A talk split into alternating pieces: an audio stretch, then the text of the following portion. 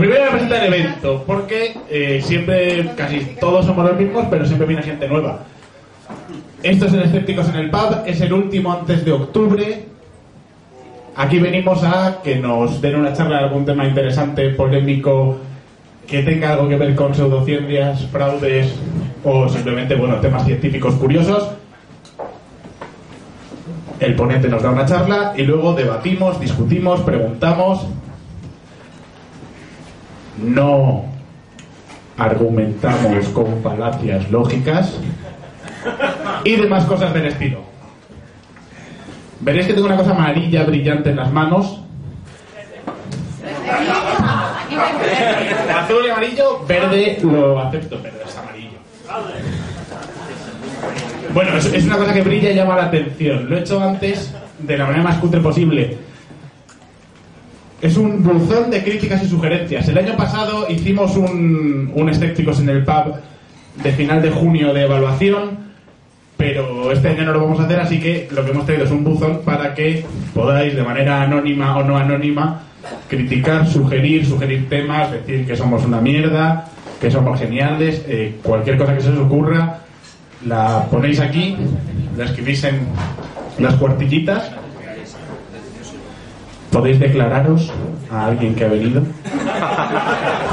Las más graciosas las leeremos en alto, así que podéis también contar chistes, lo que queráis. Otro día, ¿eh? en octubre. Y nada más, ahora lo voy a rular, como está vacío, lo puedo tirar. Lo voy a hacer, ¿no? Seguro. Y, está justo a mi no altura. Y nada, lo dejáis en algún sitio que, que se quede más o menos accesible. Y los papeles, pues oye, os levantáis y los cogéis o los rulo o no sé, ¿cómo hago? En plan, coges uno y pasas. Coges uno y pasas. Pásalo con la Y la caja va a ir por sorpresa. Vale, ya he presentado el buzón de críticas y sugerencias. Eh, ahora voy a pasar.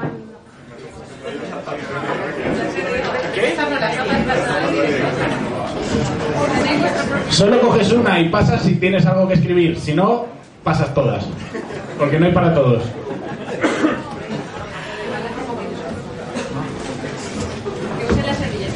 Ah, podéis usar servilletas también. Y. Billetes también. ¿Algo más? Bueno, pues eh, sigo. Os recuerdo que este evento lo organiza ARP Sociedad para el Avance del Pensamiento Crítico. Que somos un montón, que ya no sé cuántos escépticos en el pub llevamos, 11 o 12 o 13. Muchos. Y bueno, que gracias a todos por, por venir. Vamos a.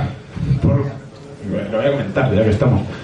Que no sé si os acordáis que al principio lo hacíamos último sábado de cada mes, lo cambiamos al primer sábado de cada mes, entre otras razones porque coincidía con Café Periodismo y pensábamos que mucha gente que iba a Café Periodismo también querría venir aquí. Pues resulta que ahora han cambiado el Café Periodismo y es hoy. Así que igual lo que quieren es jodernos. No lo sé. Sí, no sé. Y bueno, ya, sin más rollos. Os presento a nuestro ponente. Es Ramón Nogueras. Bien. Es que mi apellido confunde. Es psicólogo clínico, es formador, es consultor. Viene a hablarnos de por qué la gente se cree las chorradas. Y eh, como es eh, psicólogo, pues bueno, desde ese punto de vista, Ismael y yo le hemos entrevistado antes para el podcast Pensando Críticamente, que os recuerdo a todos que está ahí, que eh, cada mes Ismael y yo entrevistamos al ponente, lo, pues bueno, lo, lo- lo colgamos, os podéis suscribir tanto desde iTunes como desde cualquier otro eh, lector RSS. Son muy interesantes, ya hemos entrevistado a Ramón, es un crack, es muy gracioso, habla muy rápido, dice muchas palabrotas y, y domina el, el tema, que es lo importante. Así que nada, pues, le recibimos con un aplauso y muchísimas gracias.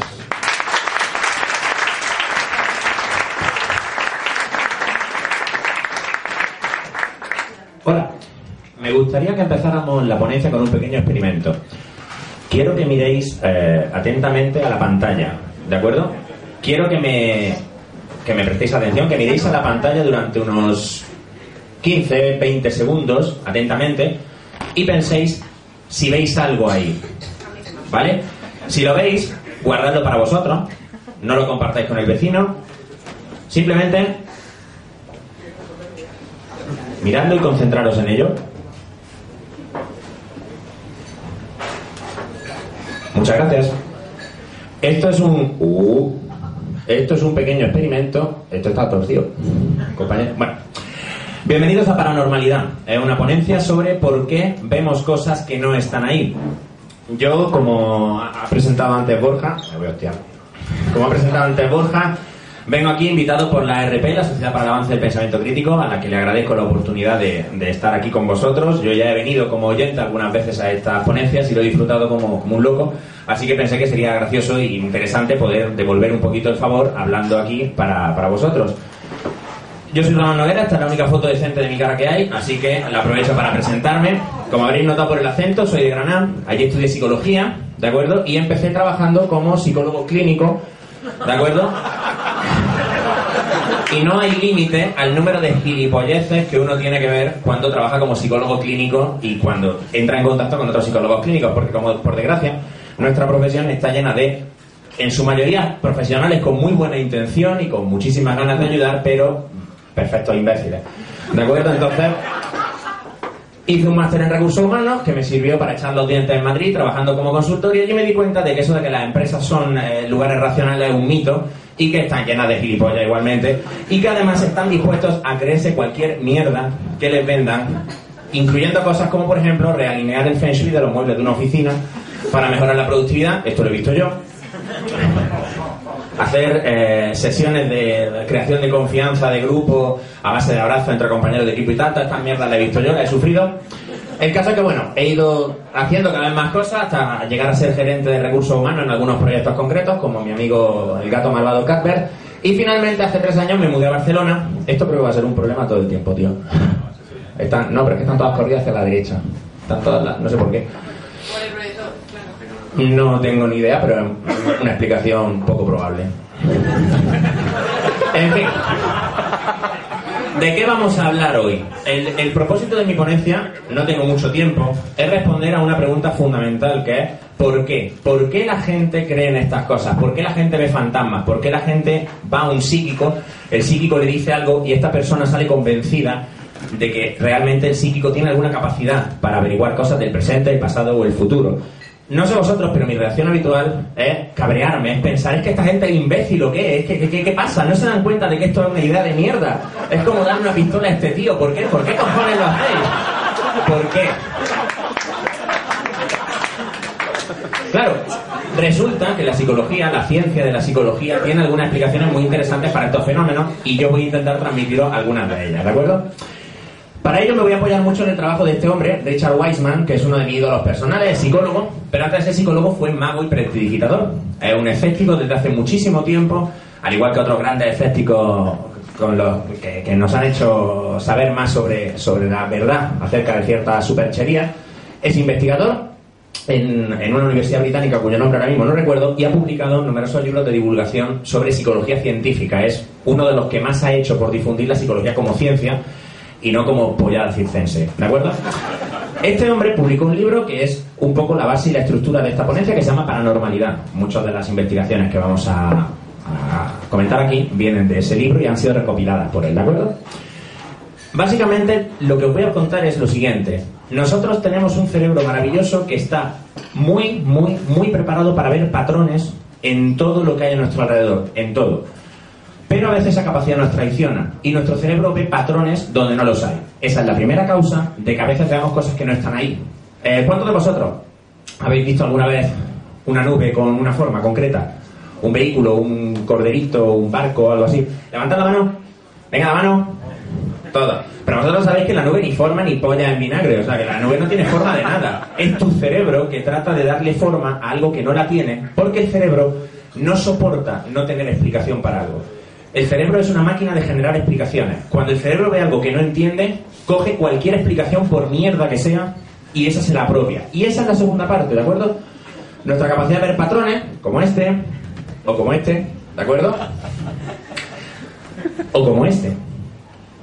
Este experimento que he hecho con vosotros es eh, un pequeño experimento que sirvió en su momento para demostrar que estos, estos test, ¿conocéis el test de Rorschach? Sabéis que es un test eh, de origen psicoanalítico que se basa en que te ponen una mancha de tinta delante de ti y según lo que tú veas dentro de esa mancha, el terapeuta se supone que puede hacer predicciones y averiguaciones sobre tu personalidad y sobre tu forma de ser. Bueno, este test y otros cuantos se utilizaron para demostrar que esto es una mierda. ¿De acuerdo? Una mierda. ¿Cuántos de vosotros habéis visto algo aquí? Levantad la mano y no avergoncéis. Venga. La gran mayoría. Este test no mide un carajo en lo que se refiere a tu personalidad, tu forma de ser o tal. Pero mide muy bien lo sugestionable que eres y mide muy bien lo capaz que eres de ver patrones donde no existen. Aquellos de vosotros que tardaréis menos de 10 segundos en detectar un patrón en La Mancha, y no quiero que levantéis la mano ahora porque eso es una cosa privada, pertenecéis al grupo altamente sugestionable. Probablemente vosotros con mucha frecuencia veréis formas, caras en las, en las del mármol, en las nubes, en las llamas de las hogueras, etcétera, etcétera. Aquellos de vosotros que hayáis tardado entre 30 y segundos y un minuto pertenecéis, digamos, a lo que podría ser el promedio. Si tardas más de un minuto en ver algo o no llegas a verlo, probablemente es que eres poco sugestionable, poco propenso a ver patrones. Esto no es bueno ni malo, es simplemente una característica individual. Y se ha encontrado que estos test sí sirven para algo. Porque la capacidad de ser sugestionable correlaciona muy bien con la propensión a, por ejemplo, tener experiencias extracorpóreas, como el viaje astral, creerse lo que un medium le diga, etcétera, etcétera, etcétera. ¿Vale?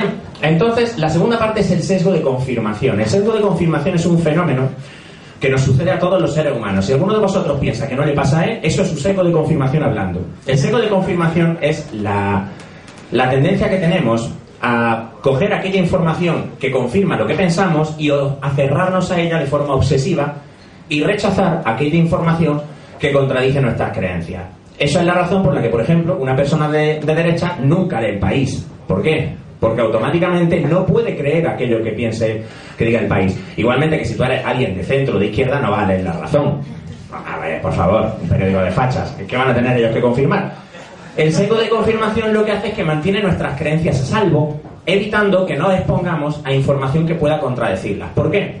Por un fenómeno que se llama disonancia cognitiva. ¿Ves lo que te decía? es que no sé, no sé muy bien por qué, por qué es esto.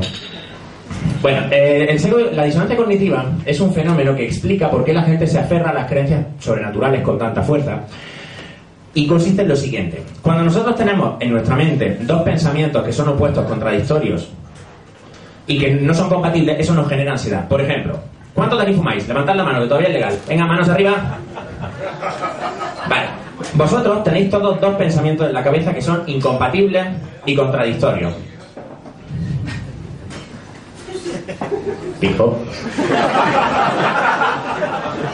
El primero es fumar posiblemente mata.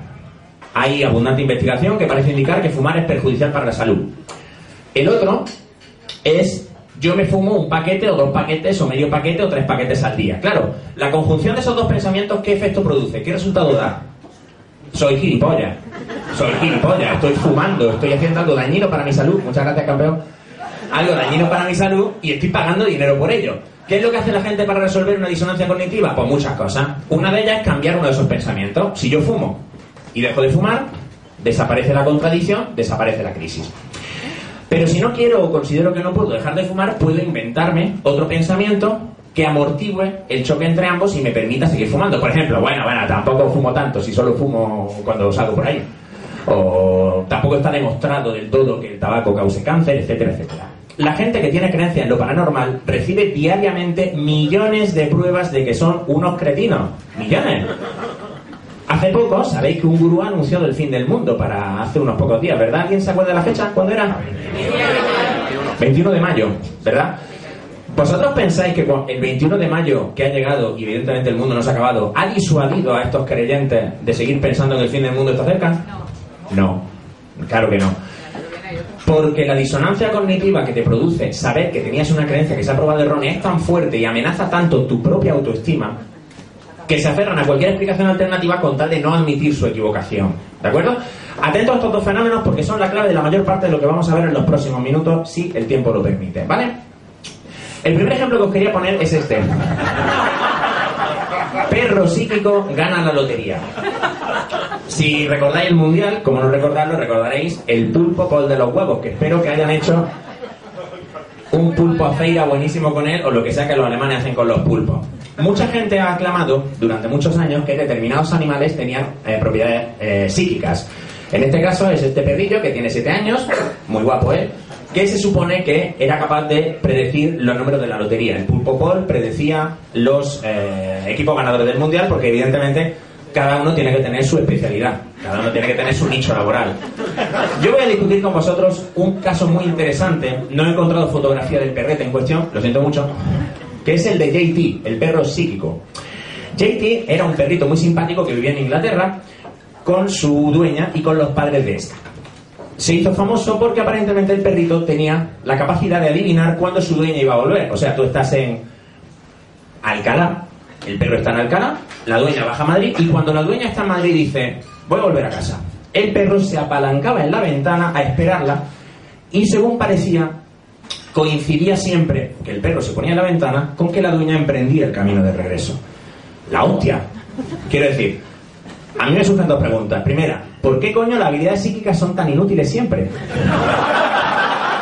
El perro sabía cuándo volvía la dueña. ¿Y qué?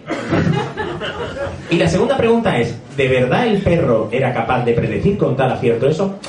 Richard Weisman se puso en marcha para ver si aquello era verdad en condiciones pues un poquito rigurosas. Y se fue a casa de esta mujer con un compañero y le pidieron permiso para poner a prueba esa afirmación y la chica muy amablemente aceptó. El perro también muy amablemente aceptó, supongo. El compañero de Richard, Matthew, cogió a la señora y se la llevó por ahí. ¿De acuerdo? La idea era que estarían en el centro de la ciudad un número aleatorio de horas. ¿Cómo sería esto? Llevaban un generador de números aleatorios que permitía determinar al azar a qué hora volverían, de forma que nadie podía saber a qué hora iban a volver una vez que ellos habían salido de la casa. Por otro lado, Richard Weisman grababa la ventana donde estaba el perro, se supone, posicionado para ver si el perro realmente, a la hora prevista, se ponía en la ventana. ¿Qué pensáis que pasó? Fracasaron. Fracaso. El perro estaba en la ventana cuando le tocaba. El perro, cuando su dueña decidió volver, se puso en la ventana. Y el resto del tiempo también. El perro estaba todo el puto día en la ventana. Todo el puto día. Todo el puto día. Claro, ¿qué pasó? Eran eh, gente maliciosa estos señores.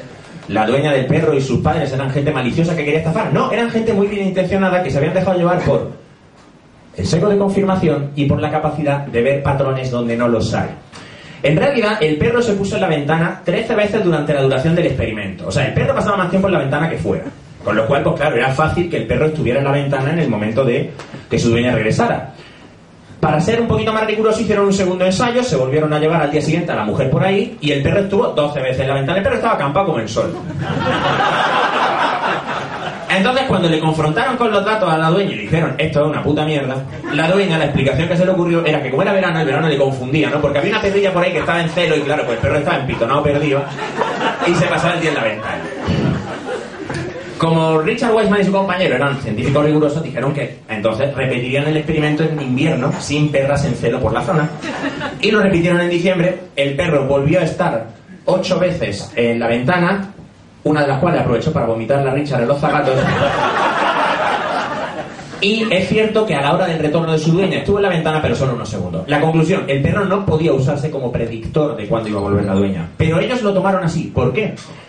Porque vieron un patrón, observaron alguna vez que el perro había estado allí y había coincidido con el regreso de su dueña e ignoraron, vía sesgo de confirmación, todas las veces que la dueña había vuelto y el perro estaba en el patio, estaba tumbado en el sofá o estaba haciendo cualquier cosa de perro de las que hacen los perros. ¿Cuántos de vosotros habéis tenido la experiencia de estar pensando en una persona y que esa persona te llame? ¿A cuánto ha pasado? Bien. ¿Y no os ha pasado por la cabeza, aunque sea de coña, el tema de hostia, qué conexión? ¿Sí o no? ¿Sí o no? Bueno, para mí sí me ha pasado, ¿qué pasa? Entonces, eso se debe precisamente a que tu cerebro inmediatamente dispara la alarma de, eh, aquí hay un patrón, aquí hay una relación significativa. Lo mismo tienes poderes psíquicos, tío.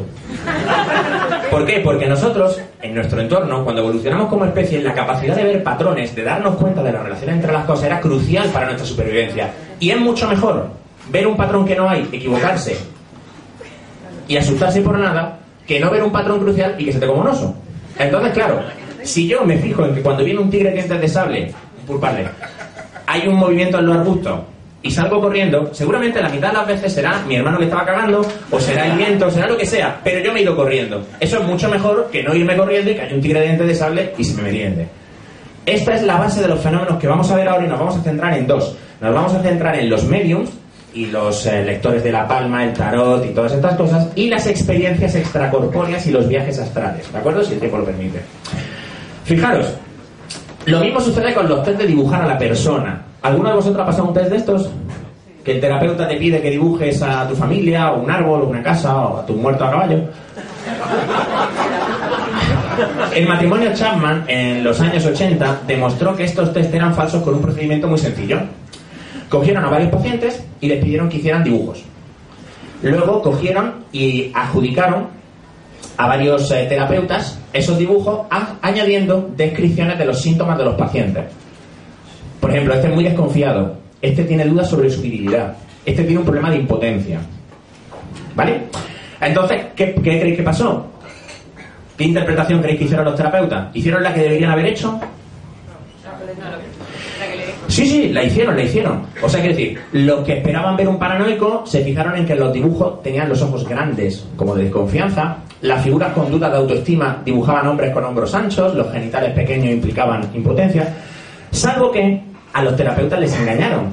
Los síntomas se aleatorizaron y se asignaron al azar a dibujos, de forma que el dibujo no correspondía con los síntomas. A pesar de eso, los terapeutas vieron en el dibujo lo que querían ver y no lo que había. Eso desacreditó definitivamente este tipo de test, el Rorschach, etcétera, etcétera, y lo mostraron pues como la porquería que son. ¿De acuerdo?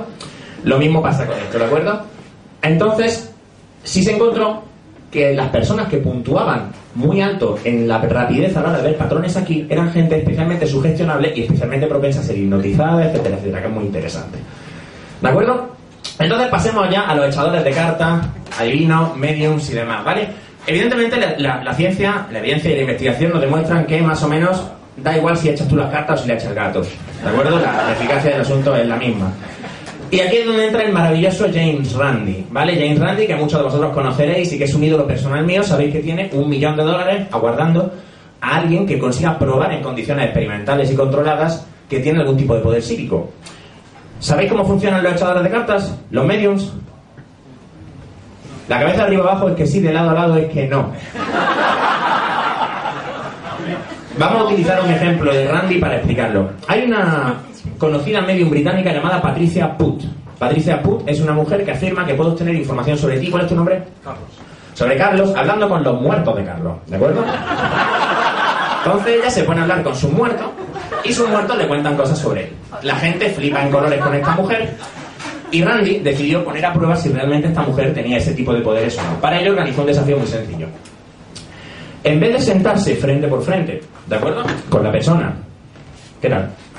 Hablar animadamente y tal, organizaron una circunstancia experimental un poquito diferente. Básicamente lo que hicieron fue que, en primer lugar, uno de los investigadores se quedó con Patricia todo el día. Ella salía de la sala y entraba un sujeto experimental.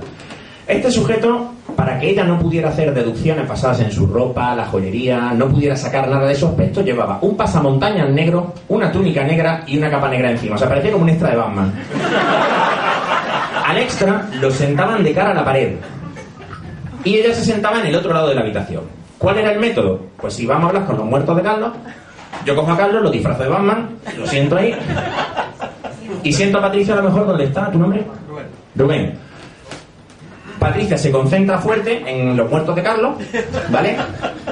Y contacta con los muertos de Carlos. Entonces, ella escribe lo que saca de los muertos de Carlos. Sale Patricia, sale Carlos, entra Victoria, se sienta, entra Patricia la medium, habla con los muertos de Victoria. Así.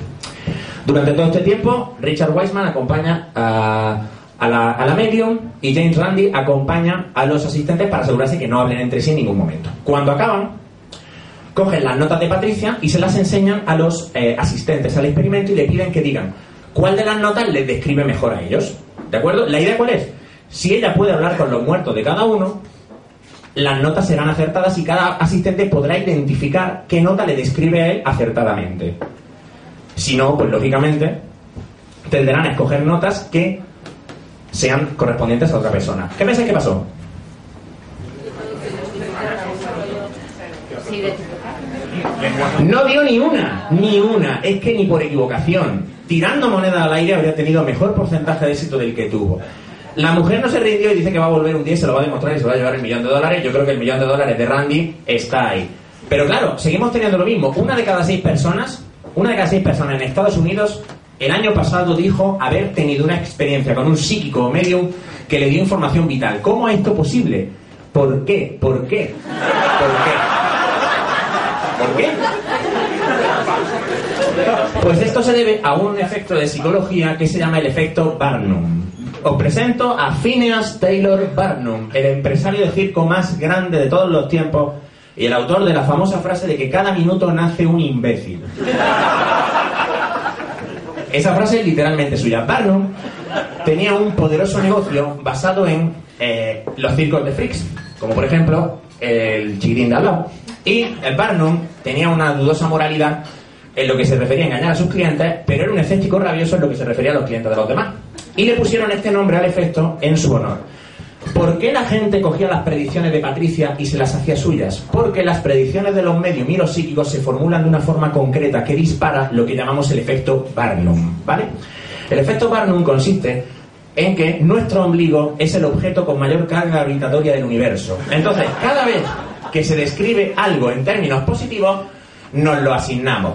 Por ejemplo, el 84% de los conductores piensan que están en la parte superior de habilidad conductora, lo cual es imposible.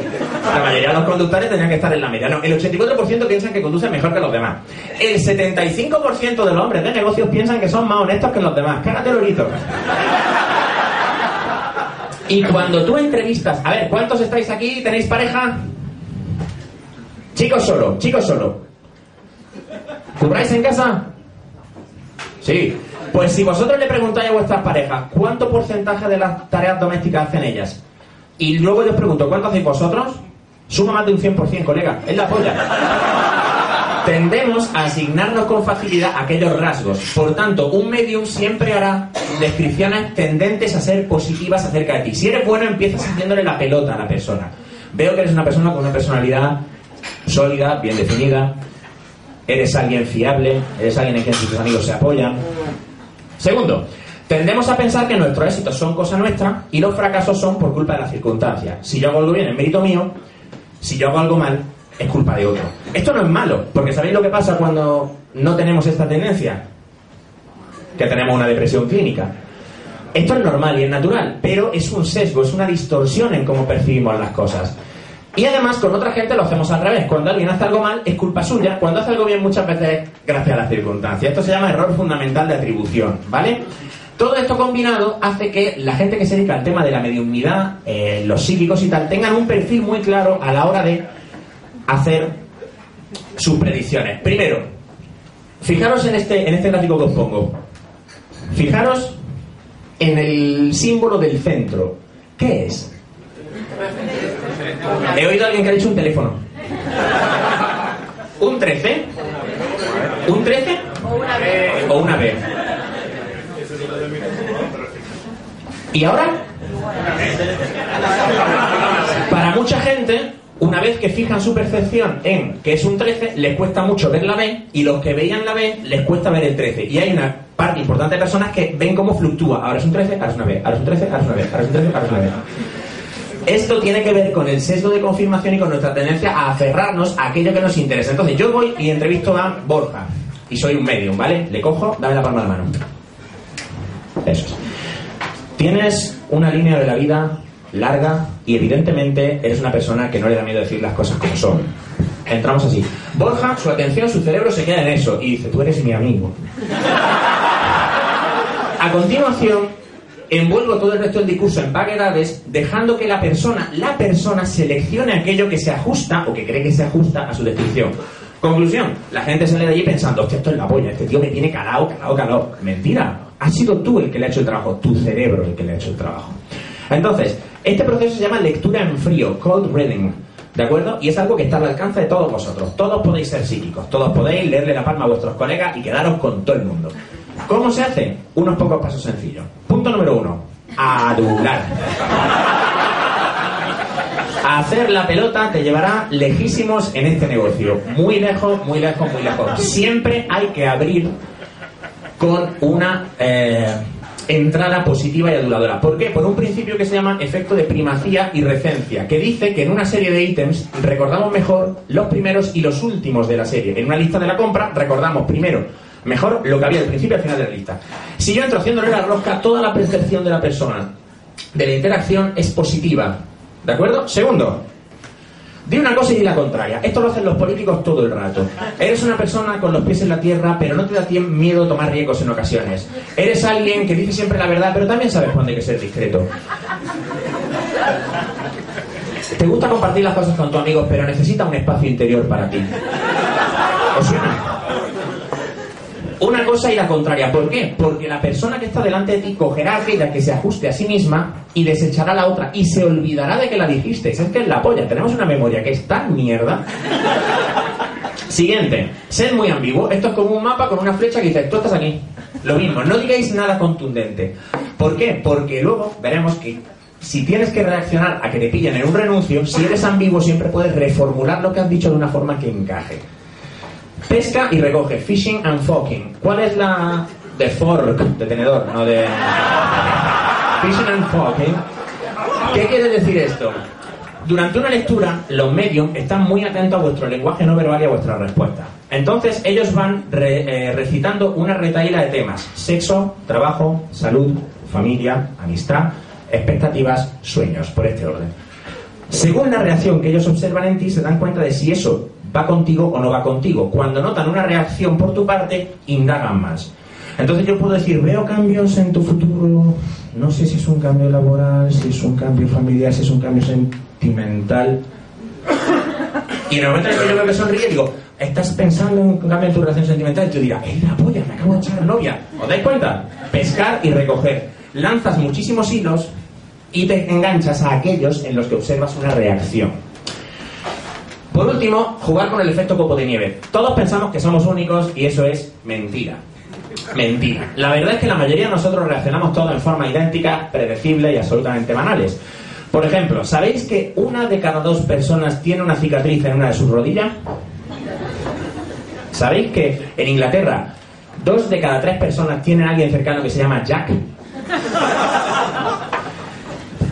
Cuando nosotros hacemos enunciados que supuestamente mm, hacen eh, referencia a aspectos muy únicos, pero que en realidad son genéricos, reforzamos nuestra imagen de tener alguna conexión con el mundo espiritual.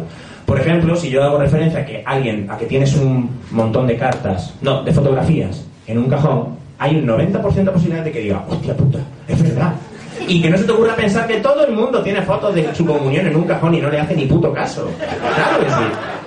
Pero no, nos enfocamos en ello y decimos, la hostia, sabía que lo tengo en un cajón. Sería impresionante si yo te dijera en qué cajón lo tiene. Eso sería la leche. Pero no, yo cuando decir que está en un cajón, tú ya rellenas el resto de la foto.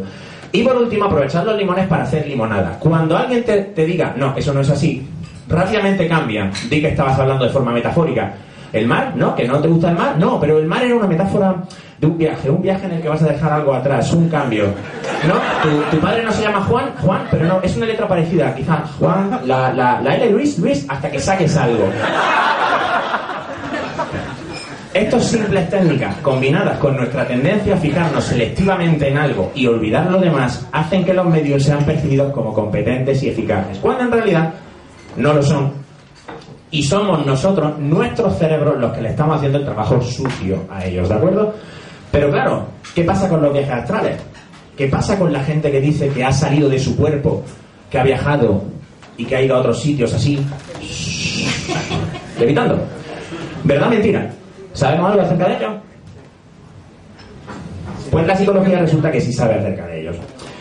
Y aquí nos vamos a fijar en esta señora, Susan Blackmore, ex, ex parapsicóloga y ahora mismo neurocientífica. Susan Blackmore tiene una historia muy curiosa que merece la pena re- repasar, porque es el currículum más extraño de todos los escépticos que yo he conocido. Susan Blackmore se formó como bruja blanca después de tener en 1970 una experiencia de viaje astral.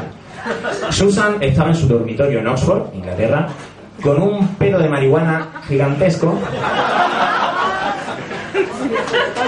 Y Susan describe que sintió como su cuerpo, su, su conciencia, su alma, abandonaba el cuerpo y flotaba hasta Nueva York, de todos los sitios. Voló por encima de Inglaterra, el Atlántico, llegó a Nueva York, se dio una vuelta por ahí, volvió cruzando el Atlántico, entró por su cuello y acabó.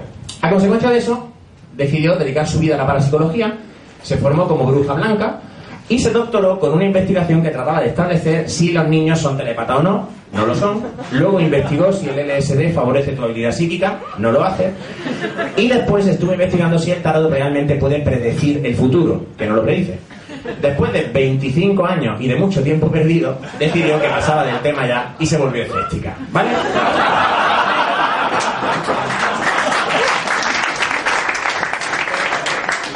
Más vale tarde que nunca. Susan em, se interesó por el tema de los viajes astrales por su propia experiencia y por el caso de María. María es el caso canónico de viaje astral y si leéis sobre viajes astrales es imposible que no os encontréis con el caso de esta mujer. María es una trabajadora emigrante ilegal hispana que sufre un ataque cardíaco y es ingresada en un hospital en un estado semicomatoso. Pasa tres días en el hospital inconsciente y cuando sale habla con su asistente, la señorita Clark. Le cuenta a la señorita Clark que durante su periodo de inconsciencia abandonó su cuerpo y flotó por los terrenos del hospital, llegando a fijarse en que en una habitación del lado norte del hospital había una zapatilla deportiva en el alféizar de una ventana, que era supuestamente un sitio eh, de difícil acceso que no se podía ver desde el patio, o sea, tú no podías ver las zapatillas ahí, pero que además las zapatillas estaban desgastadas y tenían los cordones atados debajo del talón. Así que el asistente social se fue allí, se puso a mirar ventanas y en una ventana que le costó verlo porque tuvo que pegar mucho la cara para poder verlo, vio que había unas zapatillas en un alféizar. ¿Y qué cosa? Que las zapatillas estaban desgastadas. ¿Y qué cosa? Que tenían los cordones atados debajo del talón. La leche. Evidentemente, la señora Clark decidió que allí había mucho dinero que ganar, publicó un libro, sacó a María del tour por las televisiones y ese fue el comienzo de la moda de los viajes astrales. En el año 96 unos investigadores holandeses decidieron poner a prueba esto y se fueron para el hospital. En primer lugar, vieron que la ventana donde estaban las zapatillas no solo no era nada difícil de, ver, sino que era facilísimo de ver desde los terrenos. De hecho, dejaron unas zapatillas allí de prueba y comprobaron que desde el interior de la sala también se veían las zapatillas perfectamente. Con lo cual, María, en el tránsito en camilla por delante de esas habitaciones, podría haber visto desde dentro la zapatilla. Pero es que además, no solo eso, sino que la zapatilla, la zapatilla, se veía perfectamente desde fuera, tanto que a los dos días de dejar la zapatilla ahí la retiraron, lo cual da vigor a la idea de que todo eso de que era muy difícil ver y que no podía haberla visto, perdía bastante crédito. Y lo más importante es que la asistenta, la señora Clark, tardó siete años en contar la historia, lo cual quiere decir que la deformó un poco. Y finalmente Clark acabó con- confesando y diciendo que todo aquello de los viajes astrales había sido un bulo. Pero la pregunta es, ¿por qué? ¿Por qué María pensó que había tenido un viaje astral? ¿Por qué? ¿Ideas? ¿Alguna idea? ¿No? Esta es su hipótesis. Nuestro cerebro hace un montón de cosas a la vez, pero una de las que hace es enterarse de dónde estamos. ¿Dónde estás? No, no estás en Madrid.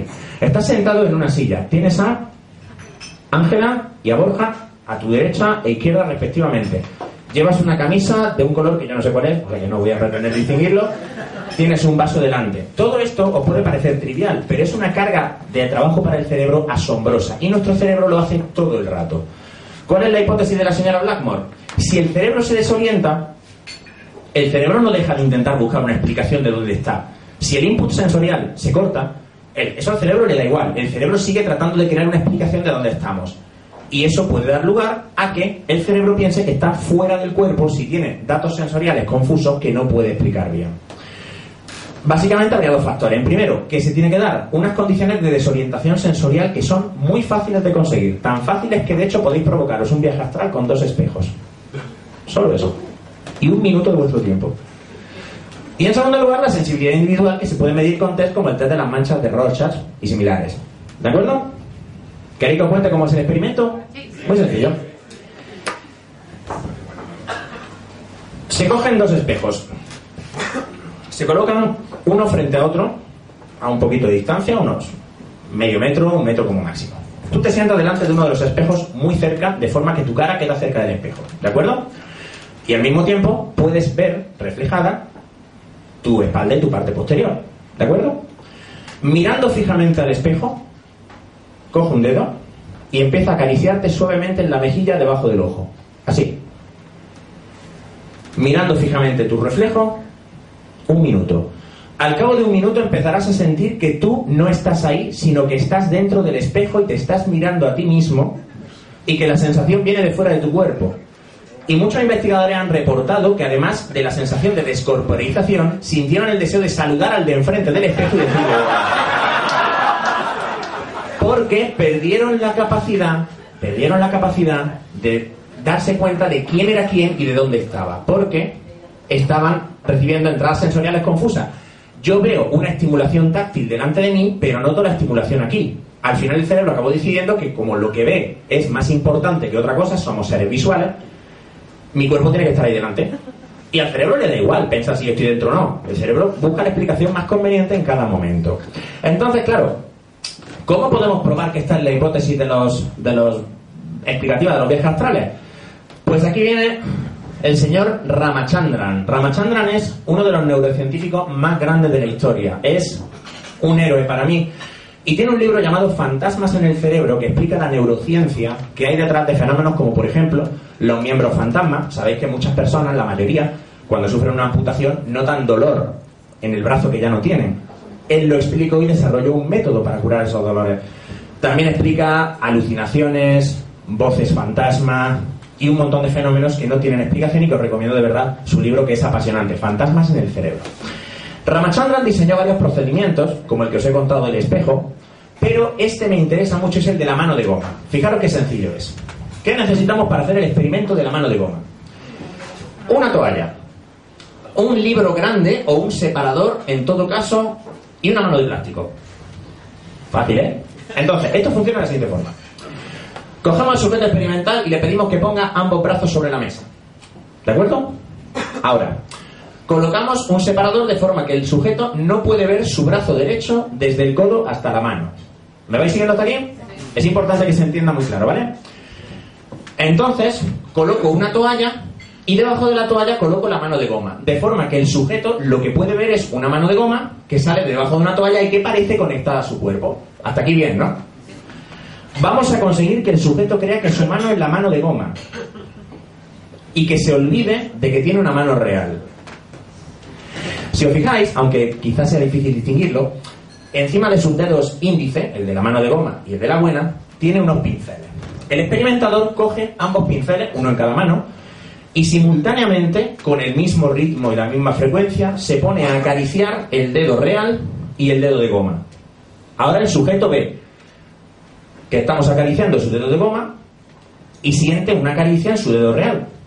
¿Hasta aquí me seguís? Sí, sí. Bien. Al cabo de un minuto o así de sobeteo,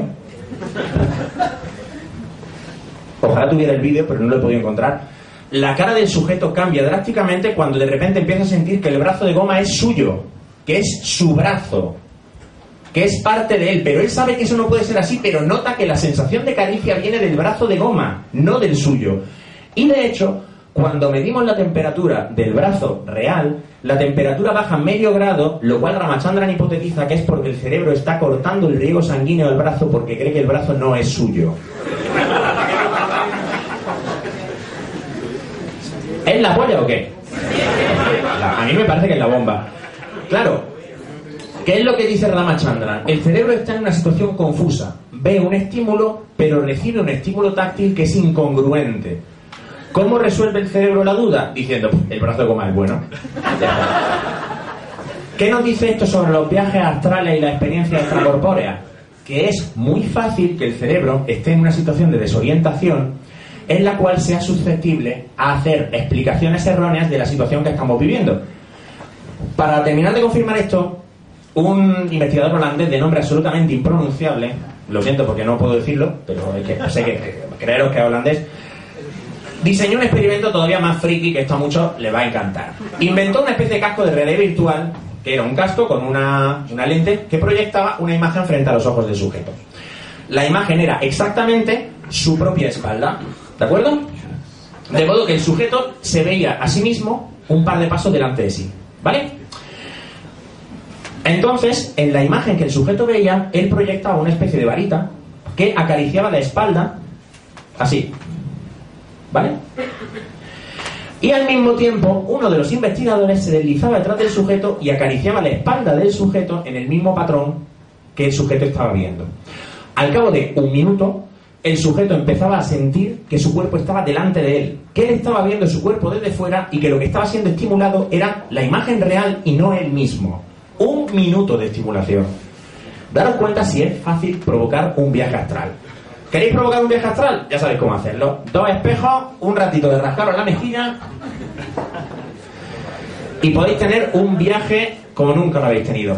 De nuevo, esto es una manifestación de vuestro cerebro tratando de completar las piezas que le faltan. Siempre que estéis en una situación donde la explicación no es clara, vuestro cerebro hará lo que sea con tal de generar una explicación y se aferrará a ella contra viento y marea. Esa es la razón por la que mucha gente ve espíritus donde no los hay, por la que cree que los medios aciertan más de lo que realmente aciertan y por la que la gente somos, las personas somos propensos a creer en estas cosas porque lo sobrenatural nos da una explicación que calma nuestro cerebro, le da sentido a todo. Hay muchísimos más fenómenos que podríamos explicar, como el tema de hablar con los muertos, el tema de eh, los animales parlanchines, el control mental y la hipnosis, etcétera, pero no salimos. Yo lo que quiero que se os quede claro es que sí, vuestro cerebro funciona así, así. Pensad en vuestro cerebro como un buen amigo, pero que es un poco cabrón. Es un amigo que lo hace todo por vosotros, pero que a veces os roba el dinero y se emborracha. Un amigo que a veces a veces os miente. Un amigo que es como, como me pasa a mí cuando voy de viaje con, con mi novia por ahí, que yo he hecho andar como si supiera dónde voy. En realidad no tengo ni puta idea de dónde estoy yendo, pero yo he hecho andar y voy allí. El cerebro a veces da explicaciones que no son reales, pero él necesita una, ¿de acuerdo? Y hay mucho más.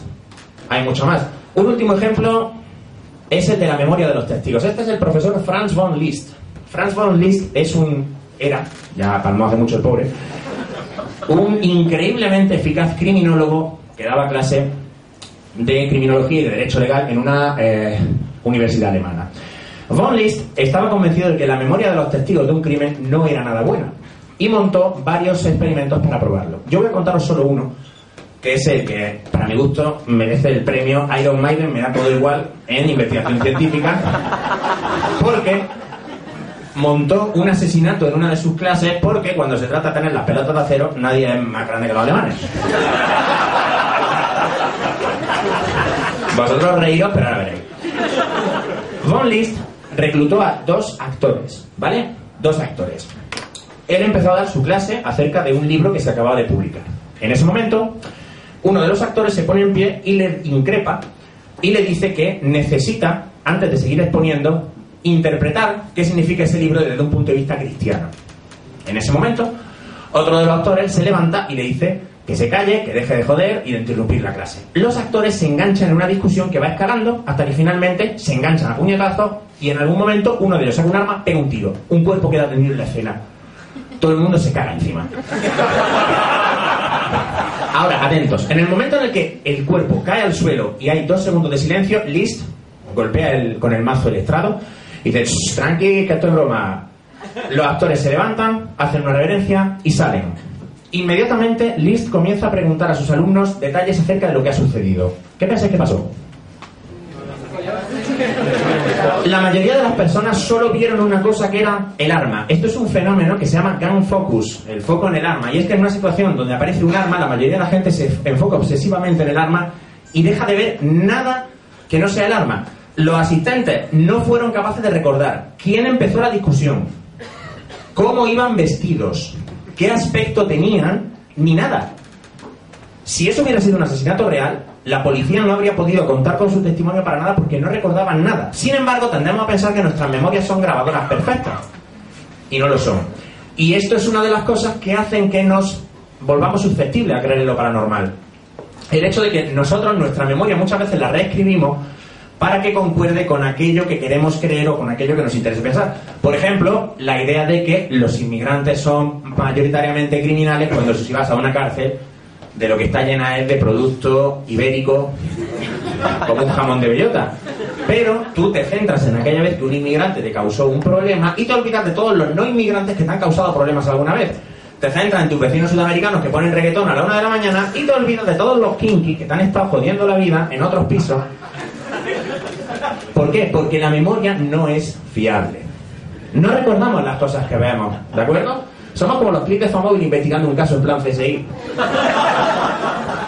De hecho, recientemente, en los años 90, un psicólogo de la Universidad de Nueva York llamado Stockhausen realizó 150 asaltos falsos delante de testigos y nunca los testigos consiguieron recordar significativamente la mayor parte de la información del caso. Cualquiera de vosotros, si hay alguien que trabaje en policía o algo similar, estoy seguro que todos los policías que yo conozco dado la razón, que nuestra memoria no es buena, pero confiamos en ella, claro, ¿qué vamos a hacer? ¿No? Somos susceptibles, además, a un fenómeno que se llama ceguera al cambio, que es un fenómeno que viene muy bien a aquellos que hacen magia, mediunidad, etcétera. ¿Sois capaces de ver alguna diferencia entre ambas fotos? Muy bien. ¿Qué diferencia?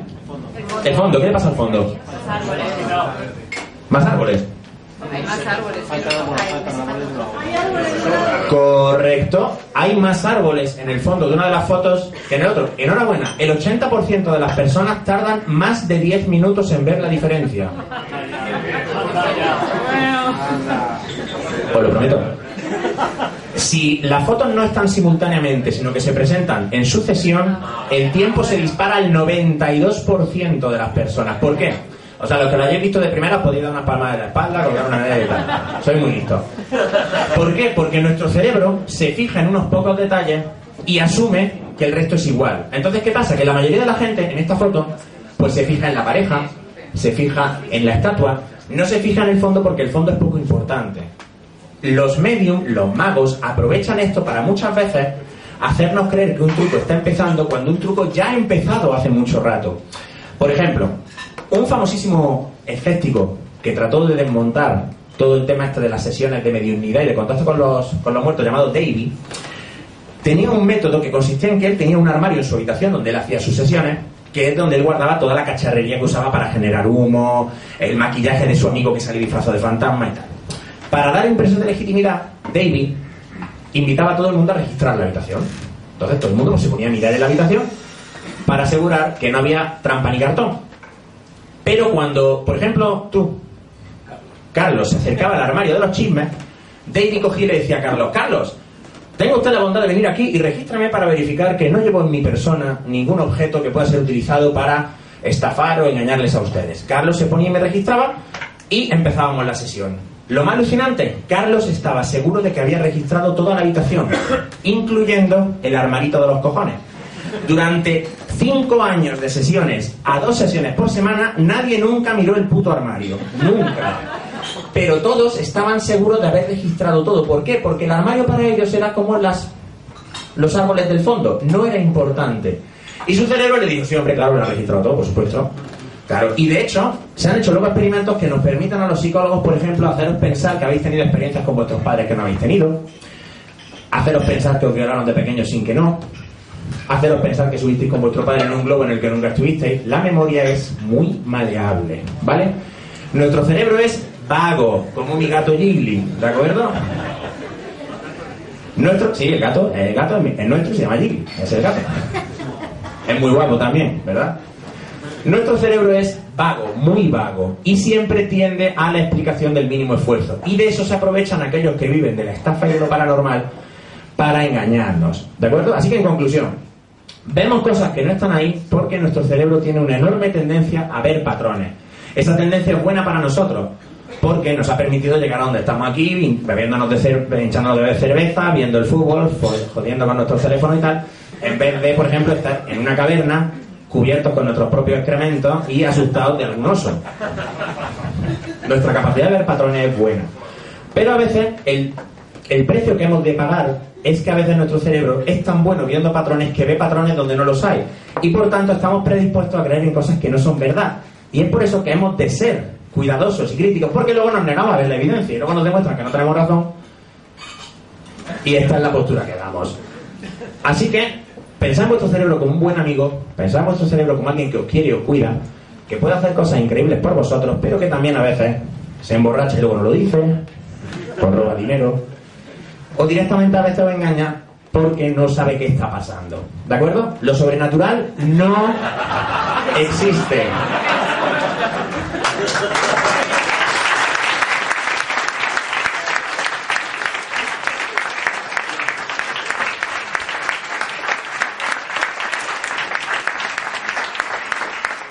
Lo sobrenatural no existe, pero nos enseña cosas fascinantes acerca de nuestro cerebro y nos enseña muchísimo acerca de quiénes somos y cómo hemos llegado a ser lo que somos.